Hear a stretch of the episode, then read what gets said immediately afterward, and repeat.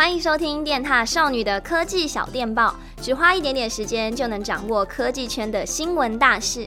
Hello，大家安安，我是李佑。再过两个月就是苹果的秋季发表会了，对于新手机的爆料也是满天飞。加上最近 iPhone 15的模型机在市场上流出，似乎让某些传闻的可信度更高了。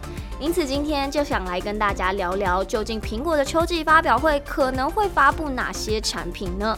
我们先从这次大家最期待的 iPhone 15系列开始。据说这一次一样会有四种规格，分别是六点一寸的 iPhone 15跟 iPhone 15 Pro，以及六点七寸的 iPhone 15 Plus 跟 iPhone 15 Pro Max。嗯，看来 iPhone 14 Plus 不如预期的销售，并没有让苹果放弃平价的 Plus 系列。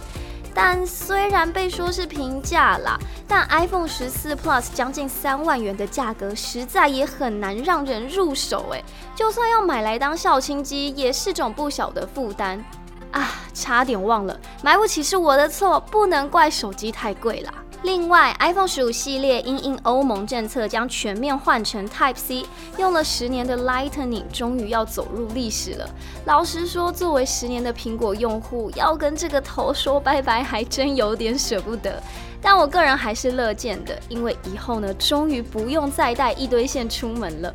你呢？你会因为换了 Type C 而选择 iPhone 吗？再来，上一代仅在 iPhone 14 Pro 跟 iPhone 14 Pro Max 才有的动态岛，听听说 iPhone 十五全系列都会配备啦。也就是说，苹果要正式跟刘海 say goodbye 了。但因为我本身并没有觉得刘海很丑，所以对于这项改动比较无感。但是呢，我还是会期待当上岛民的那天，我一定要放一只可爱的小动物在上面爬爆。而在荧幕部分，据传 Pro 跟 Pro Max 的机种会缩窄荧幕边框，让原本荧幕周围的黑色边缘变得更薄、更细致。因此呢，在视觉上你会觉得跟上一代比起来，整个看起来更大、更过瘾了。那在中框部分，iPhone 15全系列的机身将采用 2.5D 的弧形设计，一改前几代的垂直边角。这样做呢，主要是为了可以提升整体的握感，也可以避免垂直边角刮手的问题。而且为了让 iPhone 15基本款跟 iPhone 15 Pro 旗舰款做出区隔，苹果这次也会帮 iPhone 15 Pro 系列换上全新的钛金属中框材质，有助于提升整体的强度，重量也会变得更轻。它的外形就会类似 Apple Watch Ultra 的边框，使用起来就更不容易沾指纹。至于按键部分，iPhone 15系列可能会取消经典的静音键开关，改为按压式设计，可以让 iPhone 用户自定义多项功能，像是开启相机、手电筒或是其他快捷键的应用。虽然这样使用起来会更便利，但我也担心频繁的按压可能会造成按钮下线的问题。像我自己的电源键就曾经卡住过，导致我现在都不太敢去按了。我是觉得啦，这个静音键这么可爱，干嘛不沿用就好嘞？再来是我自己最关心的颜色部分，基本款 iPhone 15跟 iPhone 15 Plus。这一次的新颜色会有三种，分别是蓝色、绿色跟粉红色。其实我前阵子就一直有看到相关图片流出，但是我很疑惑，这个彩度这么高的颜色，真的算是粉红色吗？这应该是死亡芭比粉吧？我必须说，身为粉红狂魔呢，这一个粉我是无法的。而 iPhone 15 Pro 系列的新色则是酒红色。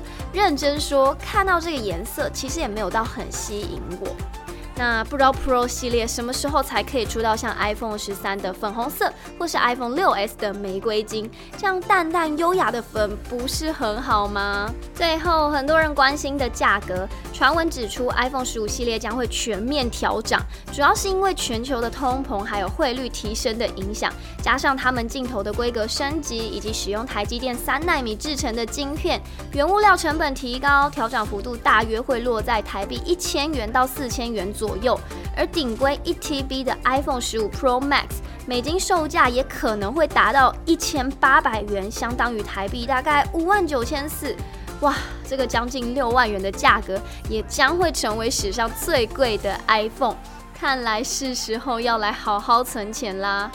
好的，讲完了手机，接下来来看看苹果秋季发表会还会发表哪些内容呢？第一个就是 Apple Watch Series 9。不过，因为它的外观跟前一代没有太大的差别，所以相关的传闻比较少，主要着重在处理器的升级。据说这一代的性能会比前几代有明显的提升，像是速度更快、反应更灵敏等等。而一直以来为人诟病的续航也有望提升，不知道有没有可能改为三天一充呢？这样我就有诱因可以入手了耶。再来，同样是穿戴装置，第二代 Apple Watch Ultra 也会推出，传出主要针对荧幕来做改善。将会换成 Micro LED 的荧幕，处理器部分也会跟着 Apple Watch Series 9一起升级，不过整体升级的幅度看似不大。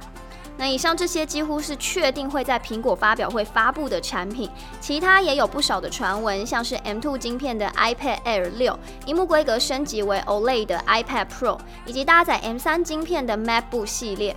都是苹果在下半年度重点开发的产品，不确定会不会在九月一起发布。有传闻是说，可能十月还会有另外一场发布会，那也不排除说是年底可能会直接以新闻稿的方式来突袭发布。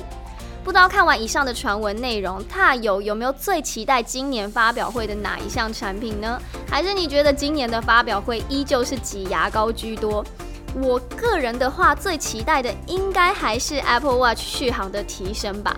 但就我看来，应该改变幅度是不大啦。不过要说这些都只是传闻哦，实际还是要以发布会的内容为准。毕竟距离苹果秋季发表会还有两个月，中间一定会一直有新的传闻出现。如果有什么值得关注的内容，我们有机会可以再来跟大家分享喽。那以上就是今天的科技小电报，我是李友，我们就下次见啦，拜拜。